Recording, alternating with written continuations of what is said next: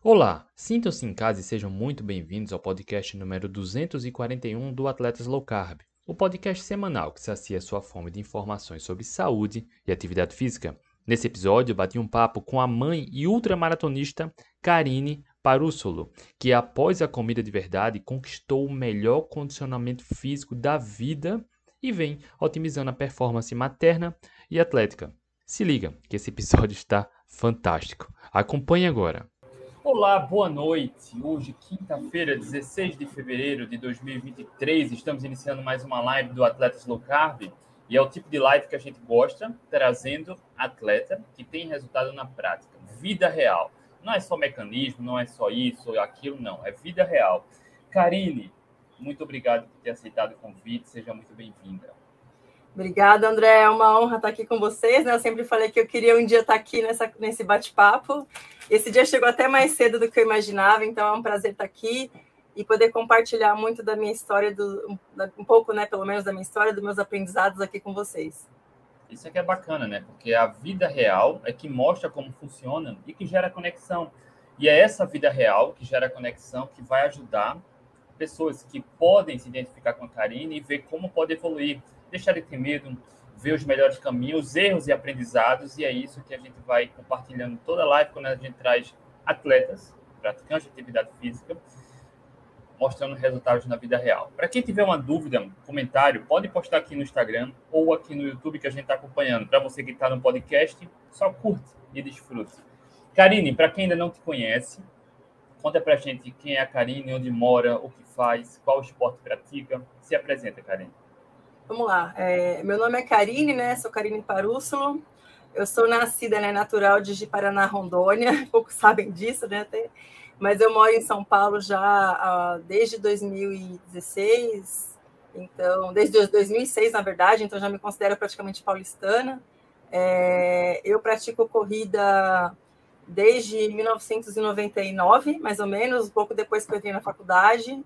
Eu fui atleta de voleibol por muitos anos, desde criança praticamente. E aí depois que eu fui, né, enfim, depois que eu fui mudando, mudei para São Paulo e mudei de vida, né, e já estava naquela época que esporte coletivo, né, depois que sai da escola, sai da faculdade, já já fica um pouquinho mais complicado, eu resolvi adotar a corrida como esporte.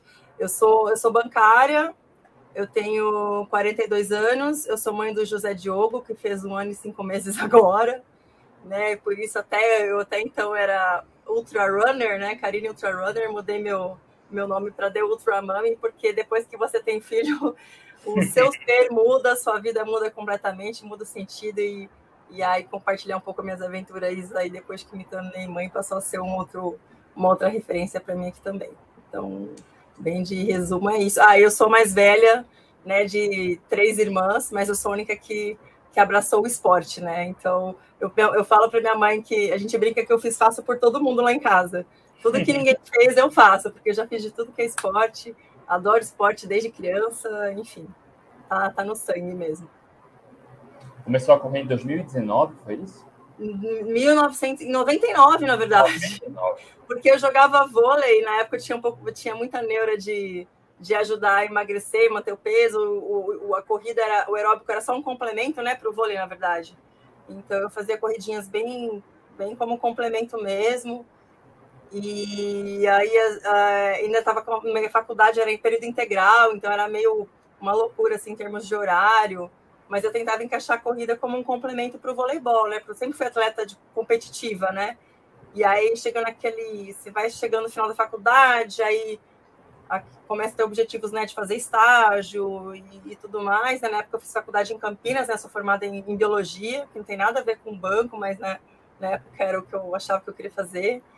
Então, é, mas enfim, e aí a corrida para mim era um complemento apenas, né? E, e aí até quando eu estava na faculdade, eu, eu, gostava muito de esporte, eu tinha uma amiga também meio, meio louca assim, que ela falou assim: "Ah, vai ter uma corrida aqui em Campinas. Vamos fazer? Ah, vamos!" Tipo, nunca tinha feito prova de nada na vida. E era uma corrida bem tradicional em Campinas, né? Corrida integração, de 10 quilômetros. Eu falei, ah, vamos fazer. Acho que se a gente dá uma volta lá no parque, tem um parque lá em Campinas chamado Taquaral, dá mais ou menos 5, acho que se eu não me engano, eram 5 quilômetros a volta. Ah, a gente dá uma volta no Taquaral? Ah, tá bom, né? A gente, dá pra gente terminar. A única. A gente lembra que na época a gente apostou que só não podia voltar com aquele ônibus que pega aqui e não aguenta terminar no final, sabe? Aquele catamorto ali. O... Então não pode chegar lá, senão vai pagar, vai pagar a rodada lá no forró, né? Tipo assim. Né? E aí, no final, eu sei que eu fiz meu primeiro, acabei fazendo 10K assim, tinha treinado só assim, terminei 10, acho que uma hora e 15 na época. Fiquei dolorida acho que a semana inteira, eu nem lembro, mas foi, minha, foi minha primeira aventura na corrida. Mas aí eu adotei a corrida como esporte para valer mesmo, quando eu me mudei para São Paulo, em 2006, que eu tinha passado num processo aqui para trabalhar no banco.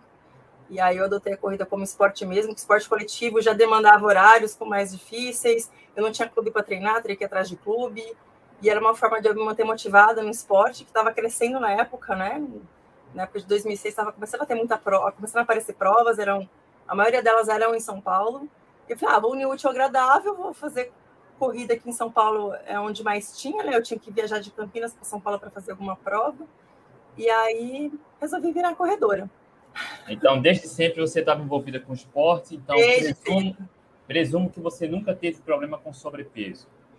Olha, até tive, não vou te falar que não, porque eu tive. Eu sou daquela. Eu fui daquela criança que teve uma fase gordinha. Eu fiquei até acho que tomar traumatizada, gente. Acho que eu tive uma época que eu era gordinha, assim, perto dos 10 anos. Sabe aquela criança que na, na Kombi, né? Porque a gente ia pra de Kombi, de perua, né? Pessoa, que, meu apelido era. Eu tinha apelido de. Era Bujão 70. Era sempre coisas assim. Essa criança é terrível, né? Eu tinha uns apelidos assim, né? Ah, porque, ah, porque a orelha é grande, eu, né? era gordinha, que não sei o quê. Eu tive uma fase gordinha, porque assim, eu não sei você, eu sou do interior, imagina, de Rondônia, interior. Os hábitos alimentares que eu tinha naquela época, eu não sei como eu sobrevivi, né? Às vezes eu brinco com a minha mãe e falei, mãe, eu acho que eu só não sou uma pessoa obesa porque eu sempre gostei de esporte e sempre fui atrás de mudar minha alimentação. Porque era muita alimentação, a, base, a gente comia muito pão, pão loucamente, bolacha, sabe? Bolacha água e sal com margarina, imagina, né?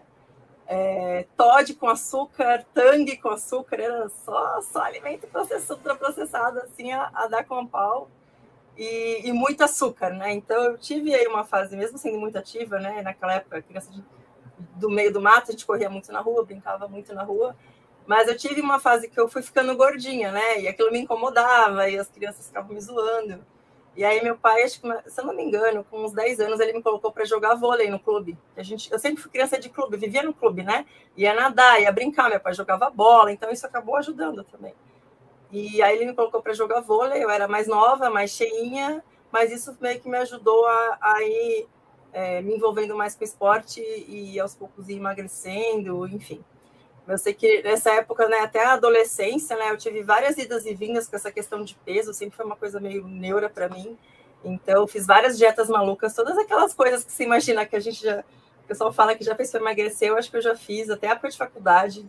Então, já fiz dieta de shake, eu passava, já fiz dieta de passar fome, e, e, não, e não ia nem na mesa do jantar, porque eu não queria comer, falava que eu não queria comer para não comer nada enfim, tinha uma época que eu achava, poxa, que esse modelo, né, na minha altura, né, esse modelo podia ter 50 quilos, por que, que eu, que tenho 1,77m, não posso ter também? Então, eu fazia umas loucuras, assim, de ficar sem comer, tomar só shake, pular janta, até, enfim, é, até os extremos de, de assaltar a geladeira para comer bolacha passatempo, um pacote inteiro de madrugada, porque eu ficava com fome o dia inteiro. Aí, à noite, eu pegava o que tivesse mais açúcar para poder comer. Então eu tive várias dessas.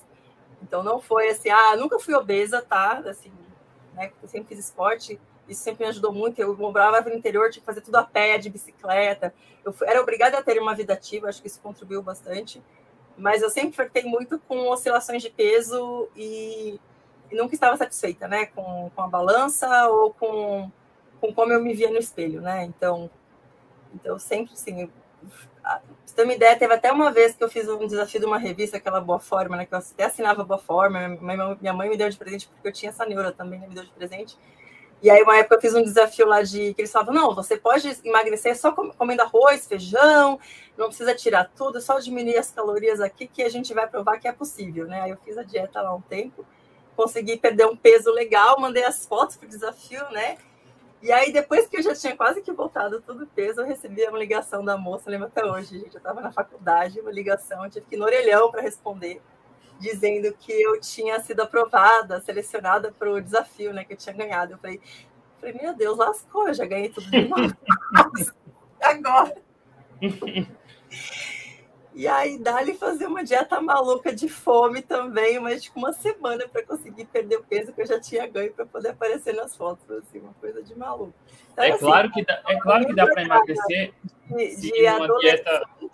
Teve muitos percalços, assim, vários altos e baixos e várias aventuras de dietas malucas, assim, ao longo do tempo. É claro que dá para emagrecer seguindo uma dieta equilibrada, mas é insustentável sentir fome o tempo todo e é fácil o reganho, por isso o efeito sanfona, né? Exato. E, aí, e é interessante você isso. falar isso, tá? É importante, Karine, porque a maioria das pessoas quer continuar comendo de tudo um pouco, quer emagrecer e não consegue. Chega a saltar a geladeira de noite, de madrugada, e tem vergonha, come escondido e tem vergonha de assumir. E é importante falar isso para hoje, para você ter noção.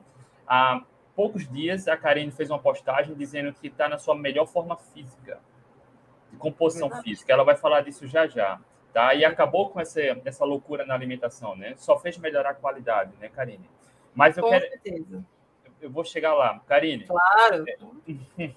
Tem muito, muito, muitos caminhos, muito, o trajeto foi bem tortuoso até a gente chegar nesse ponto aqui é, é uma busca que não é simples, né? Então, como eu falei, né, na adolescência não tinha, a gente não tinha essa facilidade que tem hoje da internet, de interações sociais, de mídia social. Então, era uma busca muito solitária. Então, a gente acreditava muito na.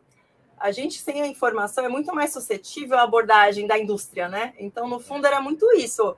É, eu buscava informações na, nas revistas, né, de, de dietas, né, de, e na, e na indústria. Então, eu comprava diet, usei, já usei diet shake, já usei chá emagrecedor, já usei laxante, todas essas coisas malucas que você imaginar. Eu acho que eu já testei. Eu, já, eu não cheguei à dieta da sopa e da lua, essas coisas, mas assim, várias alternativas, porque a gente ficava muito refém mesmo.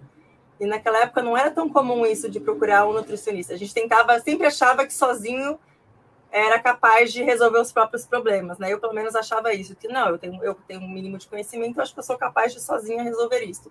Mas eu vivia sempre oscilando e, e brigando com a balança. E aí que acabava acontecendo, né? Eu treinava mais. eu não conseguia o resultado na balança, na alimentação, me matava mais ainda. Eu dormia cada vez menos, treinava cada vez mais e eu não conseguia emagrecer o que eu queria. Isso estava me deixando enlouquecida, né? Imagina, eu cheguei a uma época, até porque assim, conciliou faculdade integral, estágio e mais os treinos, vôlei, é, corrida e tudo. Eu cheguei a dormir, chegava a dormir quatro horas por noite, às vezes menos, para encaixar tudo. Então é, era bem complicado, né? E ainda assim, quando o peso não estava do jeito que eu queria, eu dava um jeito de botar mais alguma atividade no meio, eu corria mais no fim de semana, fazia bicicleta, ficava o dia na academia, enfim para poder emagrecer. Então, assim, eu entendo quando eu vejo as pessoas né, achando que, ah, para emagrecer tem que fazer mais atividade física. Eu entendo, eu já tive essa cabeça. Mas hoje, por exemplo, né, eu faço muito, gasto muito menos tempo, né? Invisto muito menos tempo em atividade, né? Faço, fico menos tempo na academia e eu tenho um resultado muito melhor, porque hoje eu entendo que a gente não precisa é, comer para treinar, né? Na verdade, se você tem que treinar demais, fazer atividade física, eu aprendi uma coisa, eu vi uma, uma fala que eu não, não sei de quem, quem foi, não me lembro o nome, mas era do tipo assim: se você precisa fazer atividade física para emagrecer, é a sua alimentação que está errada. Né? E eu fui com o tempo aprendendo isso, que o problema estava na minha alimentação. Porque eu cheguei a um ponto e falei, cara, não dá para eu treinar mais do que eu treino, eu não vivo disso. E aí, eu preciso achar uma alternativa, achar um jeito, um caminho. E aí eu fui me tocando que o caminho era mudar minha alimentação. Foi aí que eu comecei já nos idos lá de 2010, 12, por aí, que eu comecei a ir atrás de nutricionista. Mas ainda eram nutricionistas né, esportivas, porque meu viés sempre foi para o esporte. Meu, principal, meu objetivo maior era ajudar para mim no esporte, emagrecer por conta do esporte também.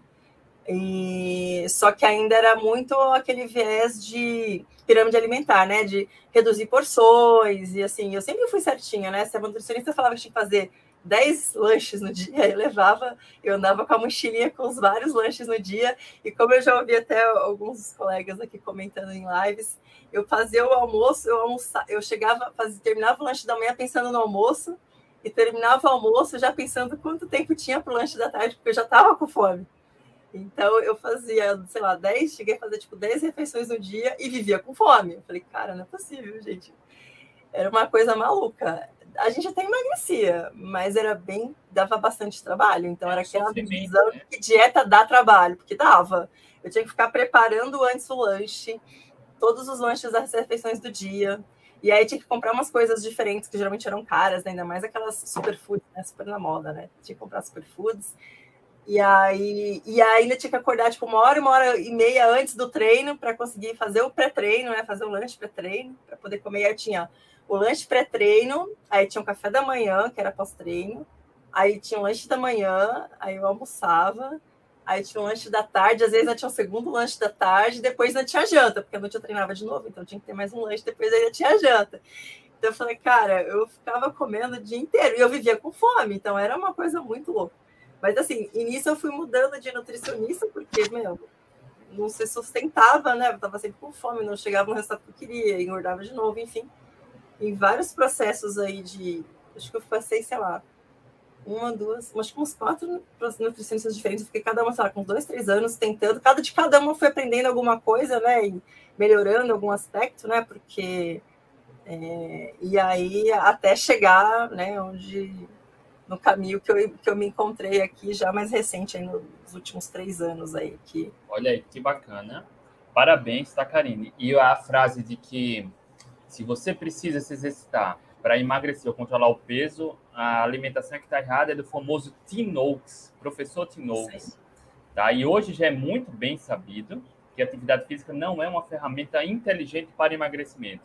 Isso não desmerece, a gente deve se exercitar. Pessoas sedentárias vivem menos, tendem a ter uma expectativa de vida menor. Mas usar a ferramenta atividade física para emagrecer não é nada inteligente. E assim como a Karine, já diversos convidados aqui relataram a mesma coisa não é à toa que muitas pessoas. Eu não sei se você conhece, Karim, mas eu também, como corro maratona, ultramaratona, conheço uhum. vários atletas que se exercitam muito e brigam com a balança.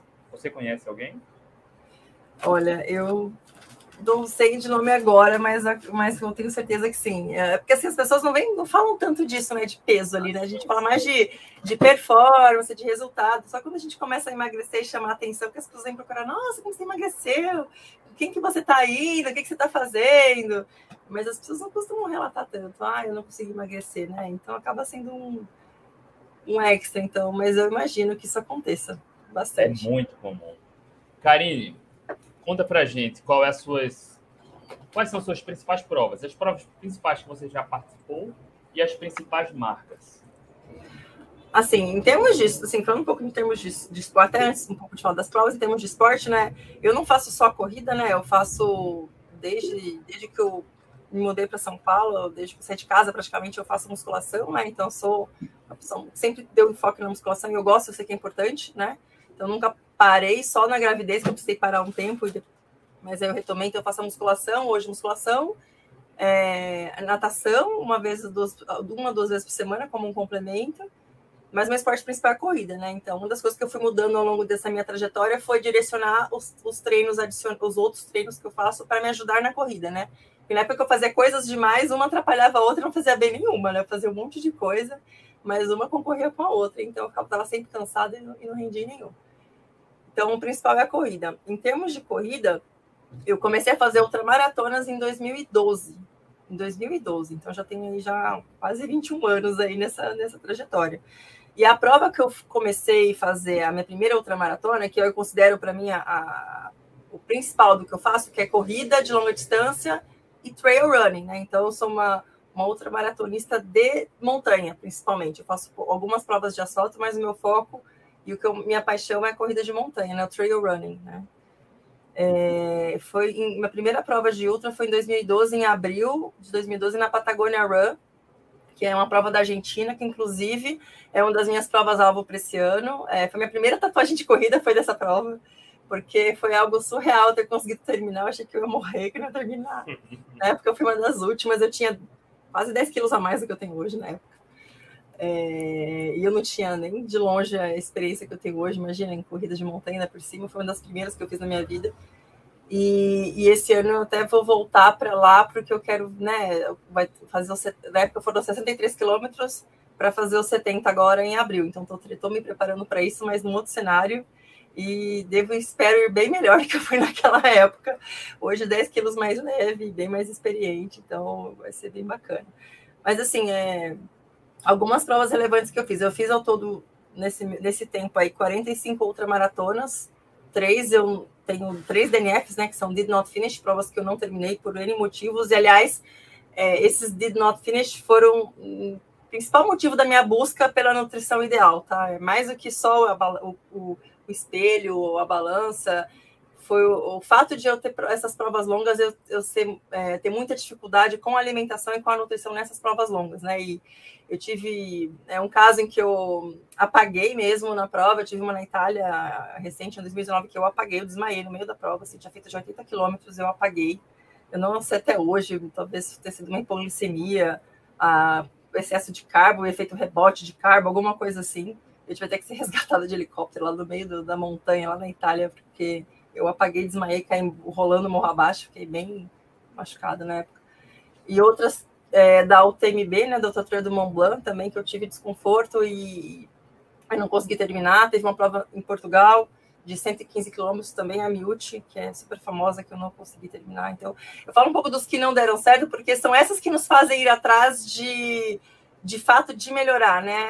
É, de, de entender o que, que o que, que não está legal e, e, buscar evolução, né? Então eu percebi que a alimentação estava sendo uma coisa também que estava impactando muito nas provas, porque como eu faço ultra é, e ainda era daquela época que tinha que carregar muito gel e muito e muita comida, tinha que comer de... Cara, eu, eu, lembro que um dos meus desafios, quando eu, minhas principais provas foram geralmente fora do Brasil. Eu uso as do Brasil para treino, né? E as minhas provas aulas geralmente são fora normalmente prova de 100, daí para mais, né? Então, eu lembro que uma das minhas dificuldades era levar tudo que eu precisava comer na prova na, na mala, porque metade da minha mala era suplemento. Eu cheguei a levar um pote inteiro de aquele R, R Pro lá, de T4 Cururu, lá, um pote inteiro na, na mala, e mais não sei lá quantos géis. Eu ficava mais de uma semana, às vezes, preparando minha planilha de, de prova, porque eu planilho as provas, né? Toda a estratégia de prova, o que, que eu tenho que levar de tantos em tantos quilômetros, o que, eu tenho que comer, ficava estudando aquilo. Eu lembro que eu tinha que levar tanta coisa que metade da minha mala era comida, era gel, é, palatinose, BCA, eu nem lembro, tanta coisa que eu tinha que levar. É óbvio que eu voltava com elas quase de volta, né? Porque uma que não conseguia comer tudo aquilo, e outra que eventualmente acontecia alguma coisa na prova, e enfim, como essas que eu não terminei, por exemplo, que eu vou ter que praticamente tudo de volta na mala, né? Você fala, meu Deus, o que eu faço com isso? Então, essas foram, alguns, foram algumas provas, algumas dificuldades que eu fui encontrando no caminho e que me fizeram querer melhorar. Mas, assim, se for falar assim, dos, dos grandes é, resultados, eu tive algumas provas que para mim foram importantes. Tipo, eu tive um, umas provas na Itália, aqui, eu, eu tô lembrando, acho que foi em 2016, mais ou menos, que eu fui a quinta colocada numa prova de 112K na Itália, é, uma prova de uma cidade bem pequena, que eu gostava de fazer umas provas assim diferentes, né? Antes desse negócio do TMB virar muito moda, eu gostava de, de fazer umas provas diferentes, assim, nos lugares diferentes. Então, eu fiquei em quinto geral lá, numa prova da Itália. E tem algumas provas aqui no Brasil, né, da outra da Ultra Runner Events, né, da UD, que eu peguei alguns pódios também aí no geral e, e na faixa etária, na, geralmente na distância de 80 km, como uma distância que eu, que eu faço bem. E, e aí eu consegui alguns pódios aí, tanto de categoria quanto de quanto no geral. E agora, né, na minha volta, né, que foi a minha primeira prova que eu fiz depois que eu tive nenê, que eu já, já em, novembro do ano passado, né, que eu fui para a Chapada Diamantina, e eu fui a segunda na categoria, nos 80 quilômetros. Então, que foi, foi, acho que sim, dado o cenário, né, que é como se começasse uma página de novo, né, que agora muda tudo. Então foi um resultado que eu achei fantástico, que eu não sabia nem se eu ia terminar, porque se fosse olhar o volume de quilometragem que eu estava fazendo até então era, não era tão grande assim. E eu falei, meu, se meu treinador está colocando na planilha, eu estou fazendo o que ele mandou e ele sabe da minha prova, então acho que se eu fizer o que ele mandou vai dar certo. Então, deu certo, então eu fiquei super feliz. Eu fiquei, voltei para casa.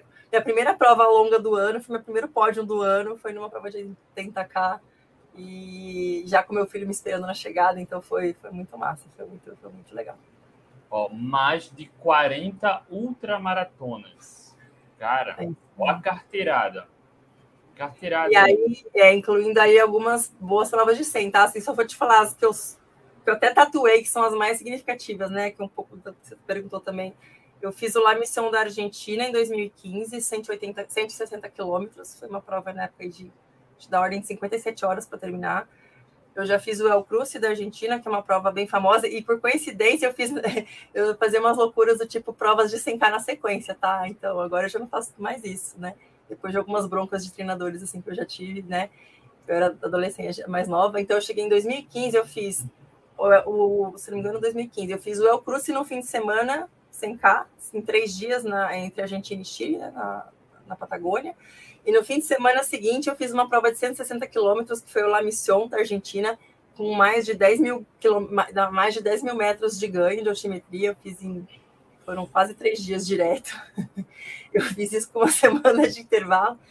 É, não satisfeita que no segundo semestre eu fiz uma prova, eu fiz uma duas provas na Patagônia chilena, uma de uma de acho que uma de 80 e outra de 100k também assim, a, outra, outra Trail Torres del Paine e a outra Fjord com uma semana também de intervalo para aproveitar a viagem, entendeu? Ah, é, sim, claro. Para aproveitar a viagem. Então, fiz umas coisas assim. Provas de 100 com uma semana de intervalo. Inclusive, essa da outra Fjord foi a quinta geral. E aí a minha tristeza foi descobrir que a premiação era só até o terceiro e que no Chile a categoria, quem ganha na categoria também ganha no geral. Aí eu fiquei mais triste ainda, porque eu achei que ia trazer para casa um troféu na minha categoria, né? Só que porque as três primeiras eram da minha categoria. Só que aí as três também ganharam na categoria. Aí eu voltei para casa sem nada. E aí tomei uma bronca ainda do meu treinador. Falou: olha, se você não tivesse feito aquela outra prova de 100 na semana anterior, talvez você tivesse ido melhor e tivesse pego entre os três primeiros. Eu falei: ah, não, mas tudo bem, tá, faz parte. Enfim, foram algumas das coisas aí que, que eu já fiz aí no passado. Né? Que eu, hoje eu já, já, eu já já não faço mais essas coisas, né? Hoje eu prefiro priorizar menos provas e, e fazer provas com mais qualidade, né? Que com o tempo você vai fazendo muita outra na sequência, o corpo começa a não responder tão legal e os resultados já não vêm. E eu, como uma pessoa que se importa muito com a qualidade do resultado e eu gosto de pegar pódio, mais, né?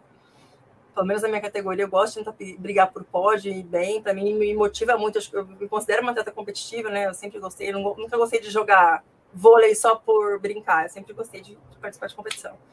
Então, isso estava me desmotivando muito. Então, aí eu passei a mudar um pouco o mindset, especialmente depois que eu voltei, né, da gestação, do, de ter o filho. Eu mudei bastante isso, até porque com o bebê não dá para você fazer aquele monte de prova, tipo 20 provas no ano. Não dá, fica inviável, ainda mais quando é em outra cidade e tem que levar a criança junto e alguém junto para ficar com a criança. E aí, até questão de orçamento também é, e logística, e aí eu, hoje eu é, penso bem o que de fato vale a pena fazer para investir meu tempo de treino, que hoje é mais escasso, e meu investimento financeiro, né? Para também ir lá só para terminar uma prova e não terminar bem, não faz sentido, né? Então eu quero ir para aí dentro. Hoje invisto menos horas em treino, mas um treino mais com mais qualidade, e invisto tá, bem assim uma alimentação de qualidade, porque hoje eu vejo, aprendi e fui aprendendo com o tempo que isso faz toda a diferença.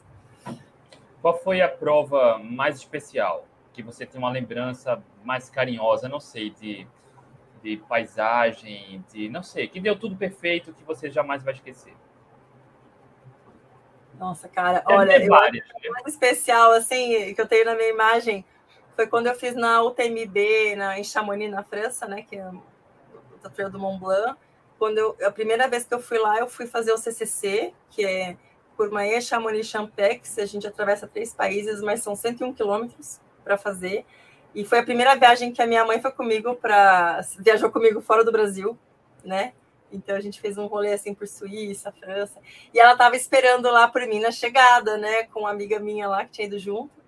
E ela me filmando, toda emocionada, gritando, feliz. E eu nunca esqueço, gente, quando eu lembro disso. Puta, às vezes, aos momentos da prova que eu pensei, cogitei desistir, porque eu tive bolha no pé, eu tive enjoo, eu vomitei. Eu lembro até hoje que eu parei para tomar gel.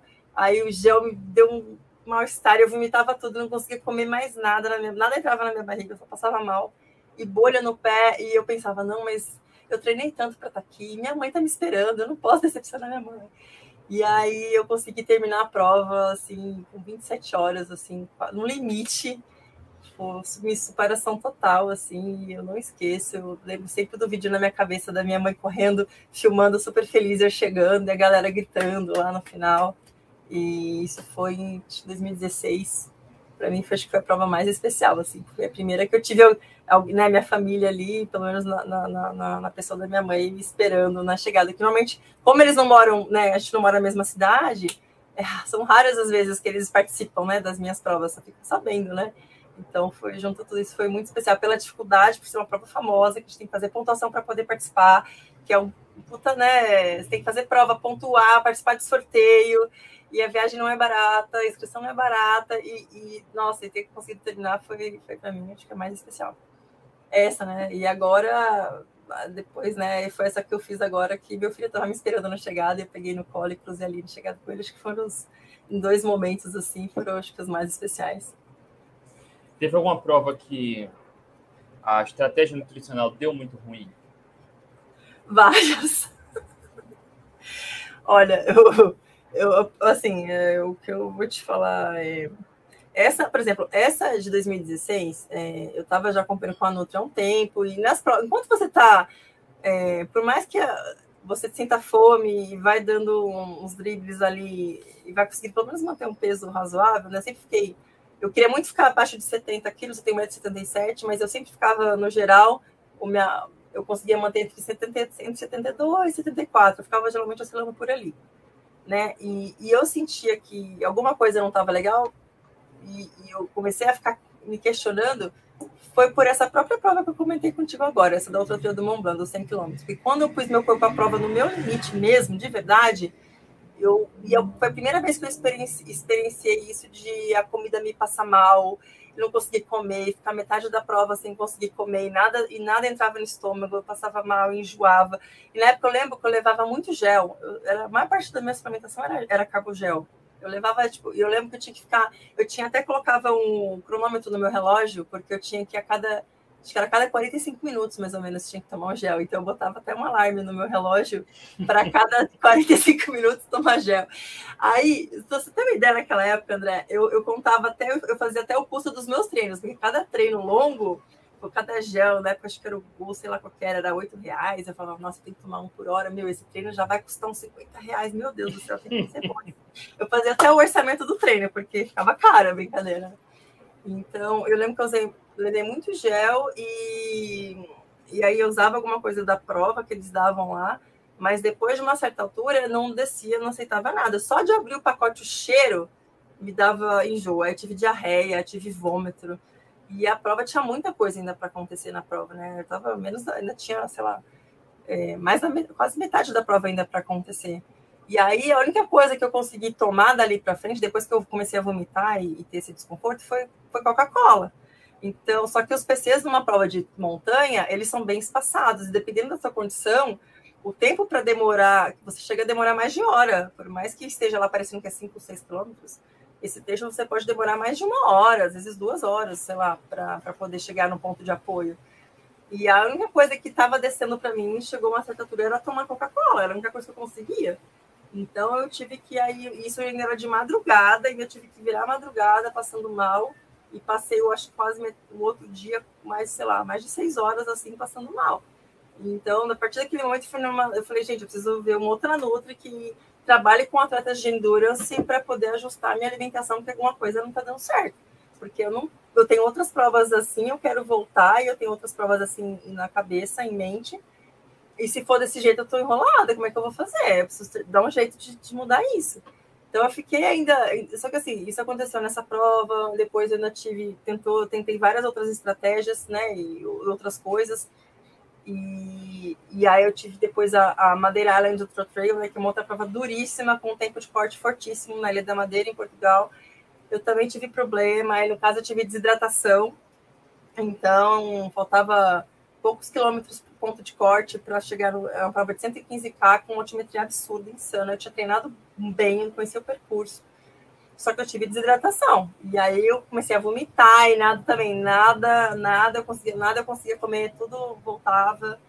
E aí eu, quando eu consegui me recuperar, um amigo meu me encontrou no caminho, me deu um monte de sal, de, de repositor de sal e sei lá o que lá. Aí me recuperou, eu consegui chegar no, no PC no ponto de corte, mas aí já tinha passado oito minutos, aí eu perdi a prova e fui desclassificado. Isso já tinha 80, mais de 80 quilômetros, faltava, sei lá, 30 quilômetros para acabar a prova, já tava, faltava pouca coisa. enfim, então foram algumas, algum, algumas frustrações assim que eu passei e, e, e, aí a última foi essa, como comentei na Itália, que eu passei mal e também fui levei tanta coisa na mochila de comida que, meu, eu voltei com quase tudo, né? Porque eu não conseguia, eu não dava conta de comer tudo que eu tinha que comer. Eu, eu, treinar, eu tentava treinar com aquelas coisas, eu não conseguia comer tudo que o meu, o meu nutricionista mandava comer. E eu falei, cara, e aí eu voltei, e aí chegou uma hora os PCs ainda tinha macarrão, tinha não sei o quê. E aí eu ainda falei, meu, eu tô com fome, alguma coisa, né? Eu comia macarrão e comia o que dava lá. Mas no final eu acabei passando mal, né? Eu me dava, acho que hipoglicemia, um efeito, algum tipo de efeito rebote. Foi até quando eu procurei uma outra pessoa, né, um nutrólogo, que aí estava me acompanhando. Eu falei, olha, doutor, é, alguma coisa não está funcionando, porque, cara, olha, eu fui lá, levei as coisas, eu não consegui consumir. E depois que eu comi lá um aparato de massa lá, com queijo, não sei o quê, meu, eu passei, eu apaguei. Ele falou, ele falou, olha, será que talvez você não tenha tendo algum efeito rebote do carboidrato, alguma coisa? Foi aí, nessa época, em 2019, que aí ele falou, cara, vamos tentar uma outra coisa? Você já ouviu falar em cetogênica? Aí foi a primeira vez na minha vida que eu ouvi esse negócio cetogênica. Aí ele começou a me explicar e falou: é, porque né, a gente vamos tirar um pouco desse carbo, tentar usar uma outra fonte de energia, tentar usar mais a gordura como fonte de energia, ver se assim a gente consegue tirar esse esse teu mal-estar e talvez isso seja por conta algum tipo de efeito rebote do carboidrato, alguma coisa nesse sentido. E foi aí que, meu, foi aí que minha vida começou a mudar, de verdade. E aí eu fui na minha nutricionista, que eu ia no nutrólogo, mas era nutricionista que prescrevia dieta, né? E ela falou, olha, é, podemos tentar, faz sentido o que ele está falando, podemos tentar. E aí, a partir daí que as coisas foram mudando aí na, na, na minha vida, na minha cabeça, eu fui começando a conhecer esse mundo do, da, da low carb, né? Que até então eu nunca tinha ouvido falar. Eu ainda oh, era... É interessante. Eu ia fazer essa pergunta agora, tá, Karine? Como e quando chegou lá na low carb? E aí eu, o momento já foi, já vi que foi esse. Mas antes eu só queria trazer um comentário, tá? Uhum. Ah, as diretrizes da nutrição esportiva são muito piores do que da, da, do emagrecimento, do ponto de vista de eles não são flexíveis em relação à cetogênica e low carb, a grande maioria, quase na totalidade. E eu fiquei até feliz agora em saber que teve nutrólogo que plantou essa semente. Foi. Isso é Foi, muito bom. uma ideia. Ó, eu tentei várias coisas, tá? Porque assim, eu fui mudando de nutricionista, sempre nutricionista esportiva. Aí era gel pra caramba, depois tentou não sei o que. Na última, ela tentou até me dar uma, uma, uma abordagem mais vegana. Eu falei, não, vou tentar e tal. Né?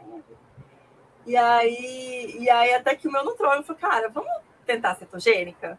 Né? E, e, aí foi quando começou a mudar. Ele começou a meu Deus, eu não vou conseguir fazer isso nunca, né? Vai parecer uma coisa surreal fazer cetogênica. Ainda era com muitos lanchinhos, mas, mas falou assim: olha, então vou fazer o seguinte: eu não vou te limitar a quantidade de caloria, porque você já já treina, você já tem uma noção, né? Dado tanto tempo que você tem acompanhamento.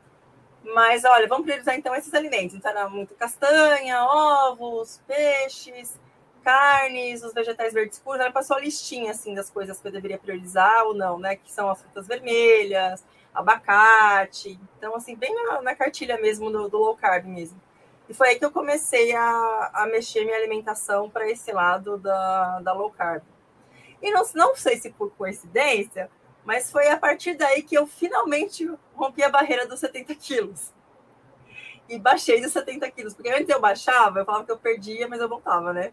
Eu batia no 69, durava uma semana, ia lá, pesava no, no, no, fazia bioimpedância, no outro mês já tinha voltado, já tinha passado de novo, então não ficava. Eu tinha aprendido que a gente só se considera que a pessoa de fato emagreceu, mudou o patamar de peso, quando você fica pelo menos seis meses, né? Mais ou menos naquele peso. Eu nunca tinha conseguido, eu nunca ficava. Eu ficava um pouquinho, eu chegava e voltava, né? Chegava e voltava. Então, eu, na verdade, eu estava estabilizando entre 72 e 74 e nunca tinha conseguido baixar de 70. Ou baixava muito pouco e voltava. Então, foi daí, a partir daí, que meu peso começou a, a baixar de 70 e ficar um pouquinho mais ali no 69, 68, mudar de patamar. É, e depois que comecei a fazer essa mudança, fazer estratégia. Isso já foi em 2019. 2019. Olha que interessante. Depois veio a pandemia e fez aquela enfuar na vida da gente, entendeu? Tipo, eu tava começando a mudar, porque depois daquela questão da Itália, né, eu queria é, mudar, mudar de estratégia para poder achar uma que funcionasse melhor. E aí veio a pandemia e deu uma certa tumultuada aí, né? Porque daí pararam as provas, pararam, parou tudo. Inclusive, eu ia, bem no fim de semana que ia ter o Indomit na Pedra do Baú, 80K que eu ia fazer. Foi a última prova que teve antes de fechar tudo no Brasil, né? E aí veio a pandemia mesmo e fechou tudo. Então, aí deu uma, uma certa bagunçada aí. Né? Mas aí eu mantive nesse meio tempo, para você ver, né? Mesmo não tendo as provas, né? Eu fiquei me mantendo, me exercitando em casa mas consegui manter ali o peso e, enfim, né, dentro dessa, dessa estratégia. Fui aprendendo várias receitinhas, low carb, era da época ainda de fazer lanchinhos, receitinhas, bolos e tudo mais, mas aí já tinha mudado um pouco a minha visão de, mudado bastante a minha visão sobre alimentação. Não, tranquilo. Ó, deixa eu só anotar aqui um ponto. Ah, foi em 2019 questão é que eu ia falar que a, a, a nutrição esportiva ela é muito fechada no alto carboidrato. Apesar de haver bons estudos mostrando como atletas otimizam a eficiência metabólica, seguindo a abordagem de carboidratos, otimizando sua capacidade natural de usar gordura corporal para energia, exatamente essa abordagem que o nutrólogo ah, plantou a sementinha lá com a Karine, ah, de deixar as dependências do carboidrato. Por mais baixo que seja o percentual de gordura do atleta, como a Karine hoje tem um percentual baixo, se ela usar de forma eficiente a gordura corporal para energia, ela não vai sumir no mapa, ela vai ter mais energia por longas horas, tá? E, é fato isso, sem precisar estar suplementando o quanto ela se esforçava para suplementar, o que é inviável, cara, é impraticável. Né? A maioria dos atletas se tornam refém dessa suplementação e a grande maioria se dá mal né? não consegue comer. Parece que o tempo todo tem que estar comendo. E aí a digestão não funciona. Né? Durante a prática esportiva, a última coisa que o nosso corpo quer é trabalhar no sistema digestivo, né? quer usar energia, deixar o sistema digestivo lá funcionar em segundo plano, porque não é natural estar comendo e se exercitando. E aí, Karine, cara, ela mudou a chavezinha. E aí eu queria chegar nesse segundo ponto, Karine. Começou a cetogênica. Como foi esse início? Você passou por um período de adaptação, performance caiu? Como foi? Olha, como de, logo depois assim veio a pandemia, eu não, não cheguei a, a, sentir tanto isso, mas, por exemplo, mudaram, mudou, por exemplo, meu pré-treino, né? Que antes eu fazia, gostava, eu comia era, era o pão, ou crepioca, com café, com creme cheese, essas coisas, ou banana, né? Aquela é, que era panquequinha de banana, eu postava toda orgulhosa, panquequinha de banana com aveia, né? E ovo, essas coisas, né? E aí passei a, a tomar aquele bulletproof, né? Que é o café com o TCM, que até então não sabia o que era, e um pouquinho de whey. Então eu comecei a habituar a tomar isso de manhã. Então isso já me, já me sentia melhor, né? Então já não ficava estufada, assim, né? Então isso já foi alguma coisa que mudou é, aos poucos. Ó, para quem não conhece, o, o, café que ela está falando, café com TCM, TCM é uma gordura, é o triglicerídeo de cadeia média, que é parecido com óleo de coco. O óleo de coco é rico em TCM. O TCM é concentrado ali e com whey. Então é basicamente gordura e proteína, né? Nesse começo isso. foi seu pré-treino. Isso, isso, isso. Na época ele até queria que eu usasse o medidor de cetose, né? Mas eu não consegui testar em mim mesmo. Não sei se eu não fazia direito, mas eu acho que talvez eu não fizesse tão certinho assim na época. Eu dava umas furadinhas, ainda comprava pão de forma em casa, né? Tinha uns pãozinhos, tinha tapioquinha. Então ainda fazia umas coisinhas assim em casa. Então não sei se eu não conseguia atingir a cetose na época, ou se eu não sabia medir direito, mas aquela fitinha lá nunca deu muito certo. Mas eu, enfim, mas, mas acho que mudou, por, mudou um pouco isso, né? Eu, eu senti acho um pouco menos de fome. Eu não cheguei a sentir diferença de performance na época, porque eu não estava em época de pandemia também, né? Não, cheguei a reparar. E já estava no processo de diminuindo um pouco o carbo, né? Então a cetogênica mudou muito mais assim, é as coisas que eu comia, né? Passei a comer muita castanha, mas a base era muita castanha, muito tipo de gordura, abacate, é, enfim, um pouco diferente da, da, da, versão que eu, que eu faço hoje, né? Então, é, depois que eu, que eu tive filho, né? Eu engravidei aí no, no final de, no começo de, de 2021, no começo de 2021. É, Aí quando eu fui voltar, quando eu voltei da gestação, aí na época a mesma a nutricionista falou assim, olha, agora que você engravidou, precisa colocar mais carbo, que é importante. e tal. Eu falei, então tá, né? Não vou questionar, né? Porque grávida, né? Tá bom, tem que comer mais de come, né? Mas eu consegui engordar o que estava dentro da, da previsão, né? Então, eu estava com, na época que eu engravidei, eu estava com 74 quilos, que eu tinha voltado, vindo de um off-season, né? Que eu fiz muita prova na sequência, logo que estava acabando a pandemia, começou a ter umas provinhas. Eu fiz umas, umas outras na sequência, tipo, uma de 80 num mês, outra de 80 no outro. Eu estava numa sequência com muita inflamação, muita dor, aí eu dei um tempo assim. E aí eu engravidei, que eu estava já planejando. E aí ela falou: olha, vamos aumentar um pouco o carbo, né? Porque você vai ter engravidar, vai ter neném, então eu preciso. Eu falei, tá bom, vamos aumentar um pouquinho.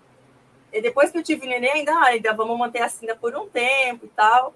Só que aí eu fui desencanando de ir, porque eu ainda não estava treinando mesmo. Eu falei, ah, não vou ficar indo no nutrólogo, indo na nutricionista, eu já não estou treinando agora, vou dar um tempo, né? Eu queria dar um tempo, eu não queria voltar logo, eu não queria voltar com pressa, né? Eu queria. No começo, depois que o bebê nasceu, estava muito cansativo acordar de duas em duas horas para dar mamar, aquela loucura, né? Aquela rotina maluca. É, e eu já tive que parar na metade da gestação, porque eu tive um fator de risco, eu precisei fazer repouso, né? Então, parei a atividade física, parei tudo na, na metade da gestação. E aí, depois que eu tive neném e voltei a treinar, isso no, em janeiro de, do ano passado, aí eu já estava ainda na época com 79 quilos, quase 80 ainda aí é, eu fui aos poucos por conta própria voltando para low carb, sabe? Voltando a reduzir as coisas. Falei, ah, tô me sentindo bem, eu vou começar a reduzir de novo. Fui reduzindo, reduzindo, fui emagrecendo aos pouquinhos, aí fui reduzindo mais, aí fui reduzindo mais, fui reduzindo mais. Aí quando eu voltei a correr mesmo, né, a fazer minha primeira prova, que quando eu voltei, que foi em maio, que eu voltei a fazer prova, né, de corrida, eu voltei a correr, treinar em janeiro, né, e aí, enfim, ainda bem, quase morrendo, né, fazer um quilômetro parecia eu nunca tinha corrido na vida, terrível. E aí eu, tanto que na época quando eu voltei, eu falei, cara, eu nem vou pensar em prova, eu quero voltar. Depois que eu conseguir voltar a correr, eu penso em prova, eu não vou sem pressa. E aí, depois de uns três meses, dois, três meses, eu falei, ah, acho que já estava pensando em prova, né? Aí, em maio, eu fiz minha primeira prova, uma, uma provinha de 12 cali de montanha ali em Atibaia. E aí, fui indo, fui indo, fui evoluindo. Aí, eu resolvi que eu queria fazer o Trotrinho da Chapada. Eu falei, não, eu vou fazer esse ano mesmo, porque eu quero ir para Bahia e é legal e vai ter. A Lara sempre foi de 50, tinha feito em 2019 50 quilômetros lá. E eles iam lançar a distância de 80. Ah, cara, eu não vou para fazer 50, já que vai ter 80, eu vou logo para os 80, né? De 50 para 80, tá ali, né? Eu falei, ah, eu falei pro meu treinador, que o Zé Virgínia, ele falou, ah, meu, eu acho que dá, né? Eu falei para ele, ó, que eu queria fazer isso.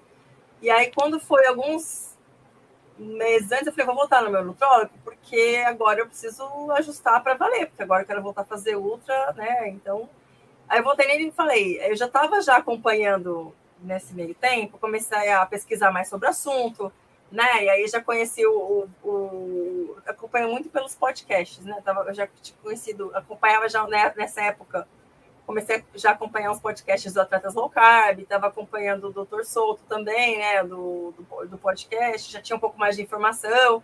Aí foi em 2021. Oi? 2021. 2020, é, 2021. Certo. Mais para 2021, porque quando eu estava voltando, quando eu estava no final da, da, gestação, na segunda metade, assim, final da gestação, comecei a. Porque até então eu estava preocupado com outras coisas, né? Pesquisar sobre filho e tal. Claro. Quando eu fui treinar, eu comecei a, a, pesquisar mais sobre isso, né? Sobre essa questão da, da, low carb, da cetogênica. E aí eu comecei a acompanhar, né? Para começar a me informar, como eu estava indo por conta, começar a me informar, então eu comecei a acompanhar o blog do Dr. Solto. E aí apareceu no Instagram, né? O Instagram começa a fazer uns relacionamentos, né? Apareceu Atletas Low Carb, eu comecei a acompanhar muito podcast. E aí eu, por conta, eu mesma fui fazendo uns ajustes, assim, um pouco na minha alimentação, né? Aí eu voltei para o meu médico e falei, doutor, não, nutrólogo, eu falei, olha, eu quero fazer cetogênica de novo. Eu estou acompanhando assim, assim, assado. Eu acho que funciona melhor. Será que dá para fazer já para cetogênica logo? E eu quero fazer certinho.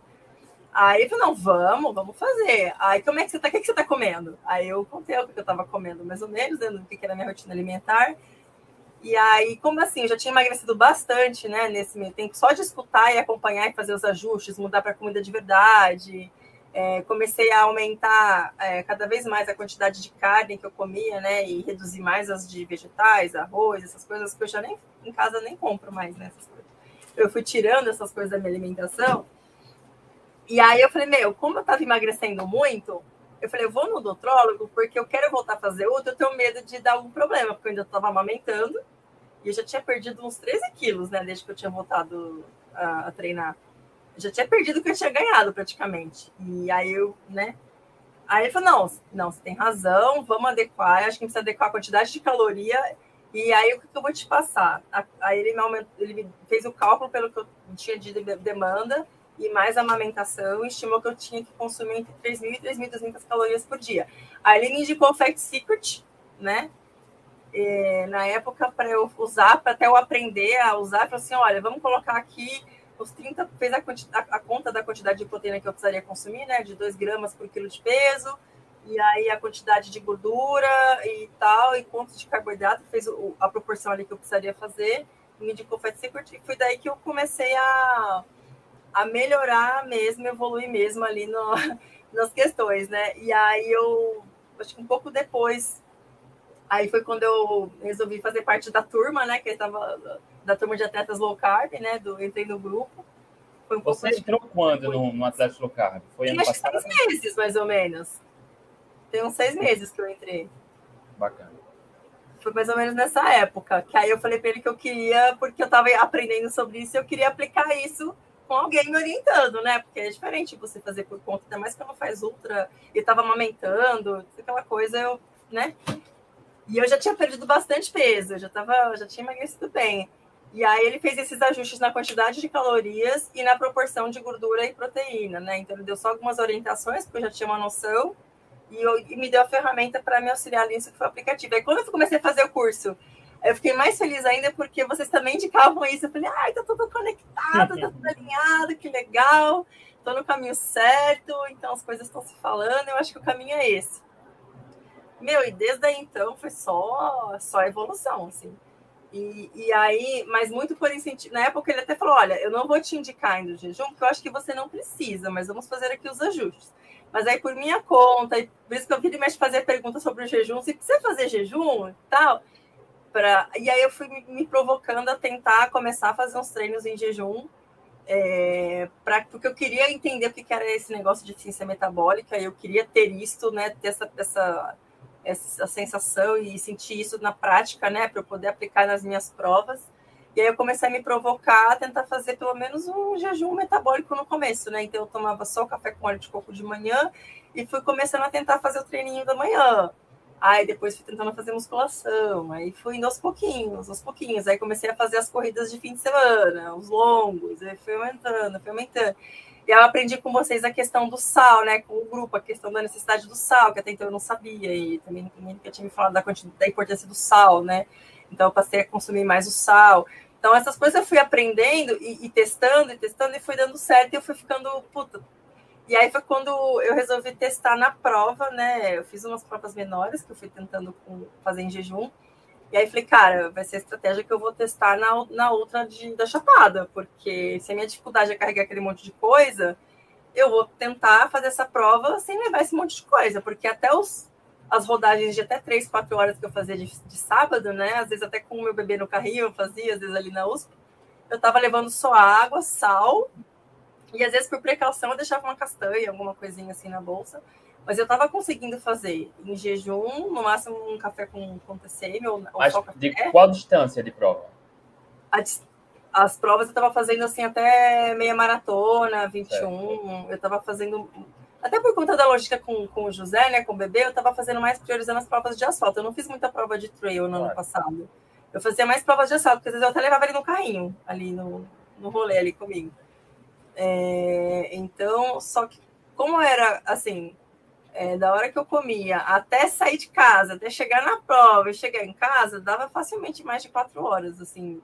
Não, dava mais de 12 horas de jejum, somando tudo, né? Então, é... e aí eu fui treinando dessa forma. O ponto assim, eu falei, meu, será que vai dar certo? Eu não fiz nenhum treino, eu nunca não fiquei nenhum treino de forma contínua mais de quatro horas sem comer nada, fazendo uma atividade física. O máximo que eu foi o que foi o máximo que eu fiquei em treino, né? Começar em jejum e ficar mais quatro horas treinando só com água e sal. Falei, ah, vou, mas vou tentar, vou ver até onde eu dá. Então, o que, é que eu planejei para a prova? Falei, ah, pelo menos eu vou, eu vou pôr como meta, pelo menos as três primeiras horas, não consumir nada, só água e sal. e aí planejei os pontos de apoio da prova onde eu começaria a consumir alguma coisa. Então eu falei, ah, vou levar tantas cápsulas de sal por hora, duas por hora ou três por hora, e aí vou levar um sachêzinho com palatinose e sal, um TC, outro TCM, e vou revezando isso de hora em hora, e é isso. Se precisar muito de alguma coisa lá, eu pego no PC. Então, fui, fui acho que eu nunca tinha ido numa prova de 80K com tão pouca coisa.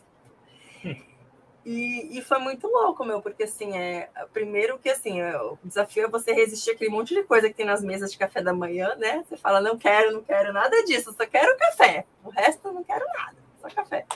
Eu fui lá com meu pacotinho, minha bolsinha, pegava só café, misturei lá meu TCM que eu levei, e é isso, pronto. Tomei minha cápsula de sal e fui pra prova. E, cara, e fui pra prova e e, e eu, cara, eu, eu, me senti muito bem, assim, eu tava me sentindo leve, eu tava correndo bem, eu tava treinando muito asfalto, né? A prova lá ela é um pouco mais rolada, eu falei, meu. Eu comecei super bem. E aí, de fato, só depois de três horas, com quase quatro horas de prova, que eu fui começar a consumir alguma coisa mesmo, de caloria, né? É... Então, até então, eu fui só tomando água e sal e falei, meu, comecei a sentir realmente fome, necessidade.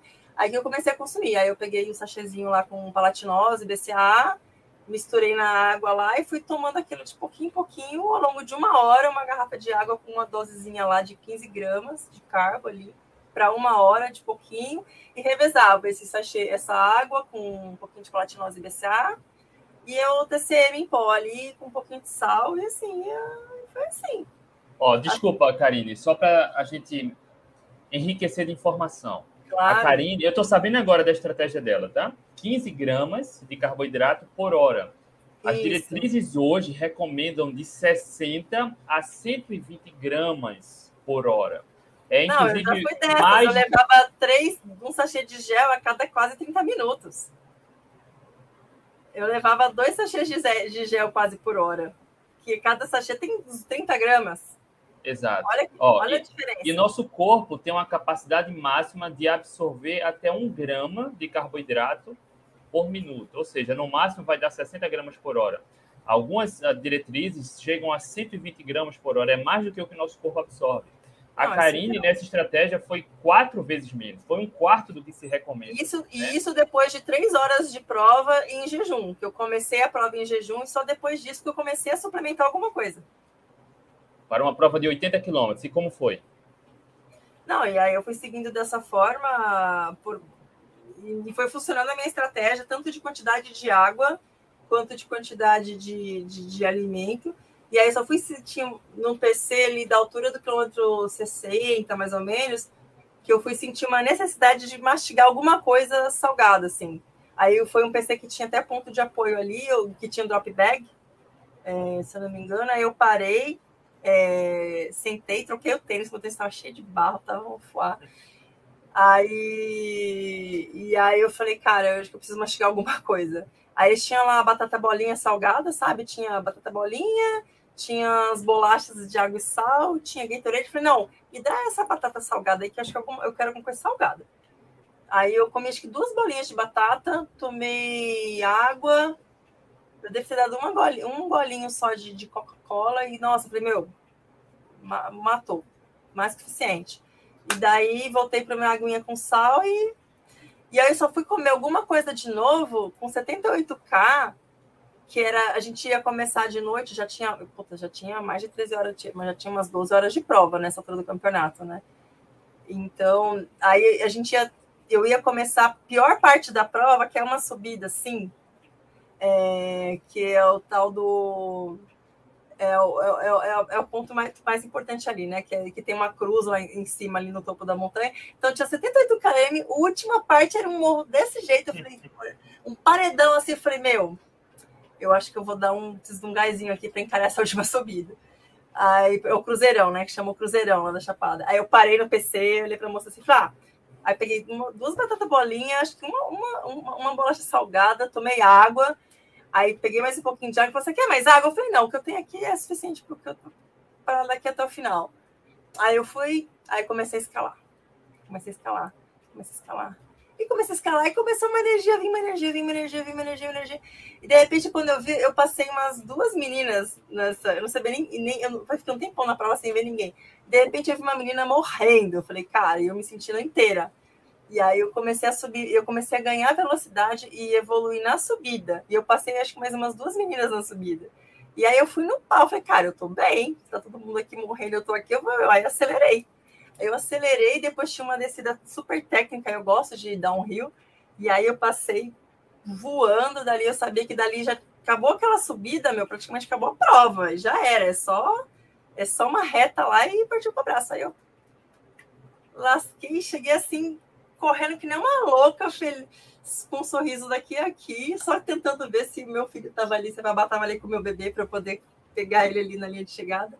Cheguei ali rasgando e, meu, inteiraça, super feliz. Aí tava ali, de repente, eu vi meu bebê, eu peguei no colo e, e cruzei a linha de chegada ali com ele.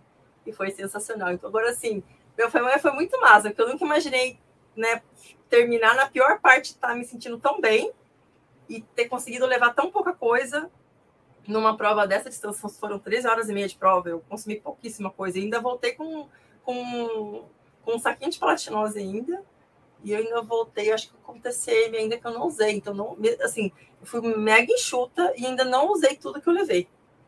É, e foi muito legal, muito legal mesmo, porque acho que eu consegui correr leve, consegui correr bem. E esse ano eu quero ir de novo, né? Para essa prova já estou inscrita. Fui, fui, a primeira inscrita, inclusive, a primeira mulher que, que se inscreveu porque minha meta é esse ano mais treinada e já mais leve e para baixar meu tempo, né? Para chegar melhor, para chegar melhor, baixar meu tempo aí, talvez em uma hora, é meu objetivo. Para chegar bem e buscar um pódio aí de novo esse ano. E agora mais leve ainda do que eu estava no passado, né? Mais magra do que eu estava no passado e mais forte. Então. Ó, oh, o que eu costumo falar, quando alguém vem me questionar, então quer dizer que cetogênica vai fazer o indivíduo correr mais rápido? Não necessariamente com a cetogênica com a low carb, vai otimizar a eficiência metabólica. Com a eficiência metabólica, o atleta ganha um diferencial competitivo. Exatamente o que a Karine está fazendo aí. Tá consumindo menos, usando mais a gordura, tendo mais energia. E aí, é claro que aliado com o treinamento físico, otimizando sua capacidade física, com a capacidade metabólica através da alimentação, sim, pode ser trazido diferencial competitivo. Quanto maior o período de treinamento físico e nutricional, sim. melhor a, a eficiência metabólica. E aí é só eu acho legal, assim, de vantagem, assim, assim, sendo nessa. Como eu tive a questão da agitação também, tira, dá um pouco do viés, assim, né? Eu, eu, vejo assim, qual que é o primeiro objetivo? Era emagrecer, né? E pelo menos voltar ao peso que eu estava antes. O segundo era voltar pelo menos à performance que eu estava antes. Então, essas duas coisas eu consegui fazer. E, e hoje estou até mais magra e mais o menor percentual de gordura do que eu tinha antes de engravidar. É, eu emagreci, eu tinha engordei 12 perdi 20. Então hoje eu tô, estou já há seis meses. Até tenho aqui, ó, tenho, eu anoto todas os meus, as minhas avaliações físicas aqui. Ó. Eu estou há seis meses, desde. Ó, desde. Do meio do ano passado. Não, deixa eu ver. Desde julho, que quando eu voltei a medir aqui. Abaixo dos, 60, abaixo dos 69 quilos. Abaixo nem de 70, dos 68 desde julho do ano passado. E eu nunca tinha ficado tanto tempo, então eu já posso considerar que esse é meu novo peso. Abaixo dos 70 já é o meu normal. E, e eu até pensava, quando eu engravidei, falei, cara, eu, tinha um, eu tava, cheguei a usar umas roupas 38, né? Uma coisa assim, eu falei, cara, nunca mais eu vou usar essas roupas, você não tem essa expectativa. E hoje todas as roupas que eu tinha estão até lá, tem umas que estão até largas em mim, hoje, porque eu tô mais magra do que eu tava antes. Mas é assim, agora assim, o que, que eu vejo de vantagens, tá? É, considerando que agora eu equalizei a performance e desse, esse ano minha meta é evoluir a minha performance. Eu consigo dormir mais, eu não preciso acordar tantas horas antes para fazer minha alimentação pré-treino. Às vezes eu acordo meia hora antes, eu tomo um café, às vezes só um copo de água e saio. Eu não preciso ficar esperando. Ai, meu Deus, tem que esperar abrir o café da manhã do hotel, senão não dá para treinar. Não, não precisa me preocupar com isso. É, não preciso carregar tanta coisa, nem para viajar, nem quando eu saio de casa. Eu lembro que fazer exame de sangue me dava sericutico, só de pensar em fazer jejum pro exame de sangue. Eu falava, meu Deus, que exame de sangue eu tenho que fazer jejum, eu vou morrer. Eu já ficava, eu já ficava ansiosa só, só de ter que fazer exame de sangue. Hoje, quando eu fui fazer a, aquele exame do VO2, né, até perguntei no grupo, gente, alguém já teve que fazer? Eu tive que falar para o médico que eu tinha tomado café da manhã, senão ele não ia deixar eu fazer porque eu tô acostumada a treinar em jejum. Falei, para que, que eu vou comer antes desse negócio? Meu Deus do céu, eu vou passar mal. Eu tive que falar que eu comi, senão a mulher não ia deixar eu fazer o exame, porque Hoje eu já, para mim já é o normal treinar de manhã sem comer nada, e eu me sinto bem assim. E se eu como alguma coisa, eu não me sinto bem. Então eu vejo isso, eu ganho, tempo, eu preciso carregar menos coisa. É como você falou, te dá uma liberdade absurda você ir para um lugar e saber que você não vai morrer de fome, que você vai ficar uma hora sem comer, que você vai ficar duas horas sem comer. É... E só é um pouco desafiador quando a gente sai de casa, né? Então, é, por exemplo, quando eu fui para Bahia depois da prova, para ir nos restaurantes, para ir nos lugares, eu ficava fazendo malabarismos assim, com cardápio para poder achar coisa que eu pudesse comer. Então, eu geralmente acabava ficando só na, na porçãozinha da entrada. O que, que você tem que é carne? Só carne. Tudo vem com muito arroz, né? Então, eu ia nos restaurantes e eu tinha que sempre perguntar quanto de carne que vem no prato? Ah, é 100... Não, vem bastante. Mas tem quanto? Você tem os gramas? Ah, ah mas, a mais Karine, eu faço não, substituição. Eu moço, eu como 500, moço. Não dá, não, é muito pouco. Cadê a Então, assim, essa foi uma das coisas que mudaram, assim, né? Como eu tive que mudar muita quantidade de proteína e gordura que eu consumo, eu tinha um pouco de dificuldade fora de casa, dar um pouquinho de trabalho. Mas, mas... dá para fazer substituição, né? Troca o arroz com vegetais, salada. É, mas assim, mas para treinar, meu, foi um ganho assim de tempo e de, de peso. E fora que eu não preciso mais contar quanto eu gasto por treino para contar quantos géis eu levo, né? Eu pego um vidrinho com sal grosso, assim, às vezes uma cápsula de sal, água, e é isso. Eu não preciso ficar contando quantos reais eu gastei por treino, com quantos géis disso, daquilo. Então, hoje, hoje não, o único suplemento que eu ainda tenho em casa, fora o sal, eu tenho a whey, que eu uso de vez em quando, assim, para complementar quando precisa, e só. E antes eu tinha potes de creatina, glutamina. Até perguntei esses dias pro meu doutor, falei, doutor, eu tenho uma glutamina lá, eu preciso usar? Posso usar? Ele, não, você não precisa não. Eu, ah, mas o que eu faço com esse monte de coisa? Creatina, posso tomar? Ele, você também não precisa. Eu falei, ah, tá. E antes era aquela lista enorme, né? Glutamina, creatina, maltodestrina, eu tenho, acho que pode aqui em casa ainda. É, um monte de coisa. E, nossa, e eu acho que assim, é, parece que a gente vai gastar mais, né? Fala, meu, você come muita carne, muito não sei o quê, mas no final, é, puta, tantas outras coisas que eu não preciso, a minha dispensa, a minha geladeira hoje são muito mais simples. Eu não preciso aquela variedade enorme de folhas e de vegetais e de coisas, né? E até falando um pouco disso, pegando um pouco de gancho, depois dessa prova, né, que foi divisor de águas, assim, que eu consegui testar a performance, e aí depois que passaram as festas de fim de ano, eu voltei em janeiro determinada a seguir duas coisas, né? Uma é fazer os jejuns mais certinho, que meu jejum ainda era mais pro metabólico do que o jejum calórico mesmo, ainda, né? E eu queria aprender a fazer mais, ficar mais tempo em jejum mesmo. E foi quando eu usei, comecei a usar aquele rastreador de jejum e a contar mesmo o tempo que eu fazia o jejum e fazer mais certinho, para me desafiar em tempo em jejum e treinar mesmo mais a eficiência metabólica. E eu comecei a flertar mais pro lado da carnívora, né? Então eu falo que hoje eu sou ceto carnívora, né? Ceto carnívora. Então eu tô cada vez minha dieta é muito mais carnívora e o nível de carboidrato é muito baixo. Hoje minha minha o meu consumo de carbo, até aproveitando um pouco daquele conceito que eu aprendi das fases, né? Da, das Sim. fases de treino, né? Então eu, tô, eu, quis aproveitar o começo de ano para seguir aquele, aquele protocolo das três fases, né? Falei, meu, eu vou começar o ano na base, então eu já vou começar tentando fazer mais certinho. Então, estou numa cetogênica bem mais, mais carnívora, né? Que eu falo que até em casa de segunda-feira eu faço segunda carnívora, né? Só carne. Aí, é, mas assim, 90% do meu prato hoje em dia é carne. E aí eu ponho, eu falo que eu enfeito com alguma folhinha, tal, às vezes coloco com uma fruta. Eu não sou estrita, porque não tenho necessidade nem, fisio, nem de questões metabólicas e nem de performance, mas eu fui testando para ver como é que isso como é que trazia para mim em termos de benefícios, né? E o que, que eu percebi nesse um mês, um mês que eu comecei esse esquema de intensificar, fazer os jejuns intermitentes, né, mais certinho, e para uma cetogênica mais carnívora, né? Então, que é no, até de 5 no máximo 10% de carbo que eu estou consumindo hoje, né? No máximo 50 gramas por dia. É, meu, isso aqui é absurdo. Até que eu coloquei no grupo e falei, gente, quase todo dia eu vou na academia alguém me pergunta o que, que eu fiz. Porque de janeiro, que a gente sempre volta de festas um pouquinho, né? Por mais que você evite, ainda eu aumentei um pouquinho, assim, no começo do ano. É, em um mês eu sei que é absurdo. Eu, até quando eu voltar para minha medição no nutrólogo, eu quero ver como é que tá uma percentual de gordura, porque eu terminei, quando eu fui para Chapada, eu estava com 8,9 quando eu voltei da gestação, a minha primeira medida era 25%, 26%. Tava com 8,9%. Isso em menos de um ano, gente. Menos de um ano de treino. Que eu voltei a treinar. E, e aí eu comecei em janeiro com, com 12, né? Ele falou, cara, não se preocupe com isso, o seu peso de gordura tá em 8 quilos só, é muito pouco, fica tranquila. E eu falei, não, eu tô tranquila, é começo de temporada, período de base, tô de boa, sem sofrimento. Mas eu tenho certeza que já deve estar, tá, deve, se não tiver em off, até menos, porque eu sequei e toda vez alguém vem me perguntar na academia, cara, o que, que você fez? Hum. Meu, você tá, você tá, você tá ótima, o que você tá fazendo? Eu falei, cara, eu tô só dei mais uma refinada na minha alimentação, que eu tô mais carnívora. E aí as pessoas, aí você começa a perceber o quanto que as pessoas de fato estão dispostas a, a mudar, né? Porque eu sempre falo que é o meu, eu sempre estou comendo muito mais carne e cortei bastante as outras coisas, como bem menos.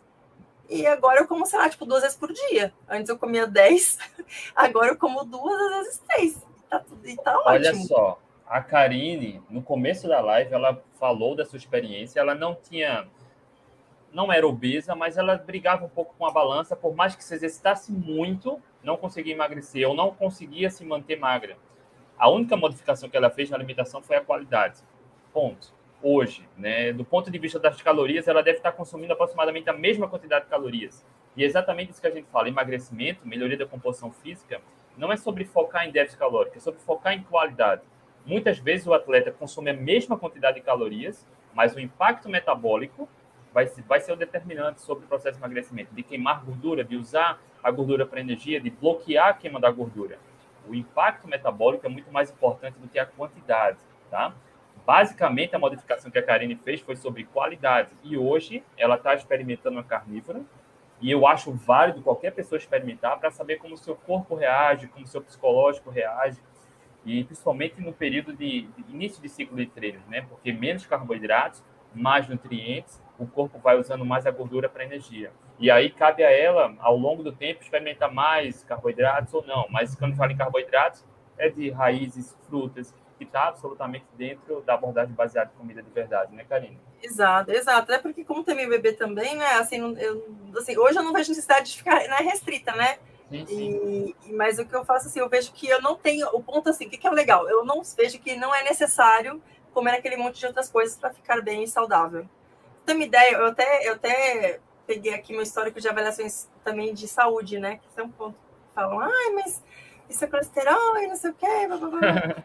assim, eu até peguei uns aqui para trazer aqui para ter uma noção. Ó. Em 2015, um parâmetro importante é triglicerídeos, né? Por exemplo, o meu triglicerídeos era 90 em 2015. Quando eu comecei a fazer louco, quando na época eu comecei a fazer cetogênica, já tinha já estava em 46, né? Já tinha melhorado bastante. Hoje, cara, eu consumo 60% a 65% da minha, da minha dieta é gordura. Hoje em dia eu, eu cozinho com banha. Uso banha para cozinhar com muita gordura, panceta, bacon, todas essas coisas. É, é 39. Eu nunca tive um, um triglicérides tão baixo na minha vida. E a base da minha alimentação hoje é gordura, gordura animal, principalmente, gordura e proteína. Então, meu triglicerídeos hoje é 39. E aí eu tô dentro daquele, é, aquele que a gente fala, né, os três parâmetros que quando a gente passa a trabalhar em cetose, eles mudam, né? Então tem o triglicérido super baixo, o colesterol total mais alto, o HDL mais alto e o LDL em um patamar um pouco mais alto também. Mas todos dentro da, da, do nível de saúde, assim, todos os parâmetros, é, tudo perfeito, hematócrito, ácido úrico, qualquer coisa que você quiser olhar assim, tá tudo tá tudo perfeito. E, e, e, as grandes diferenças só que eu reduzi pra caramba meu triglicerídeos, que eu vivo hoje batendo na tecla das pessoas. Falei, gente, triglicerídeo é carboidrato, cara. Não é, o problema não é a gordura que a gente come, é o carboidrato que a gente come que é o problema.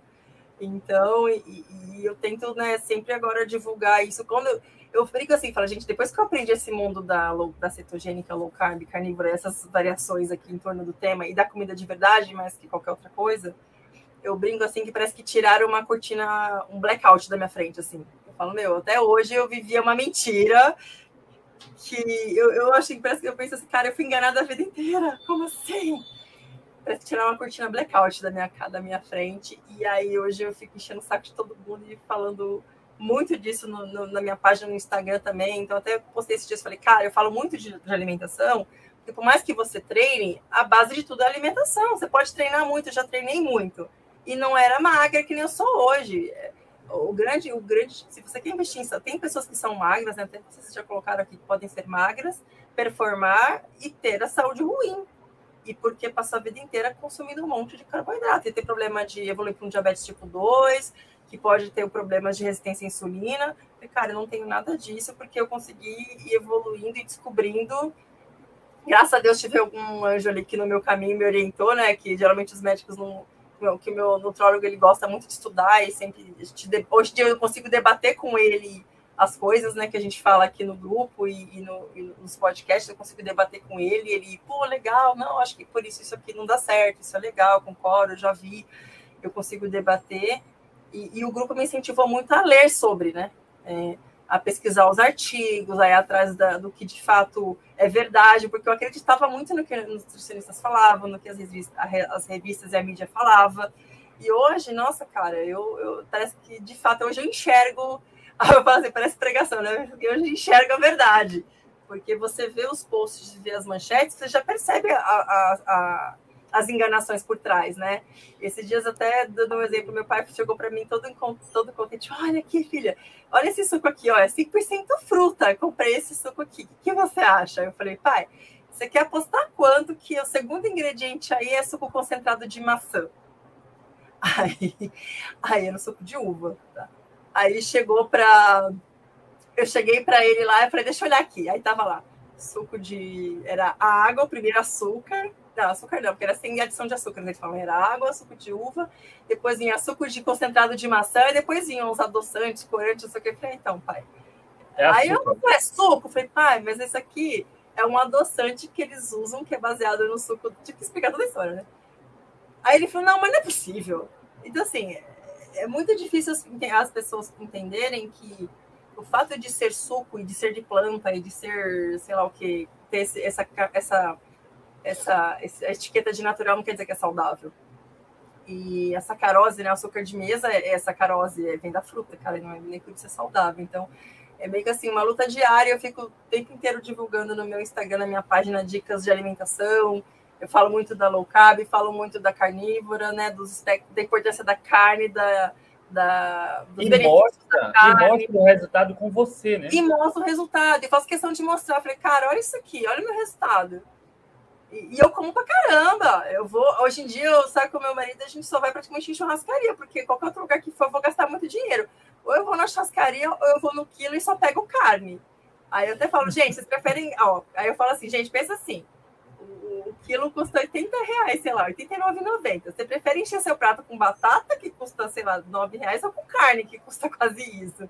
Eu prefiro, até por questão econômica, faz mais sentido comer carne.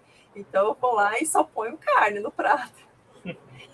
E assim, eu fico super saciada, não fico mais igual era antes, que dava 11 e meia, eu tava contando a hora de almoço.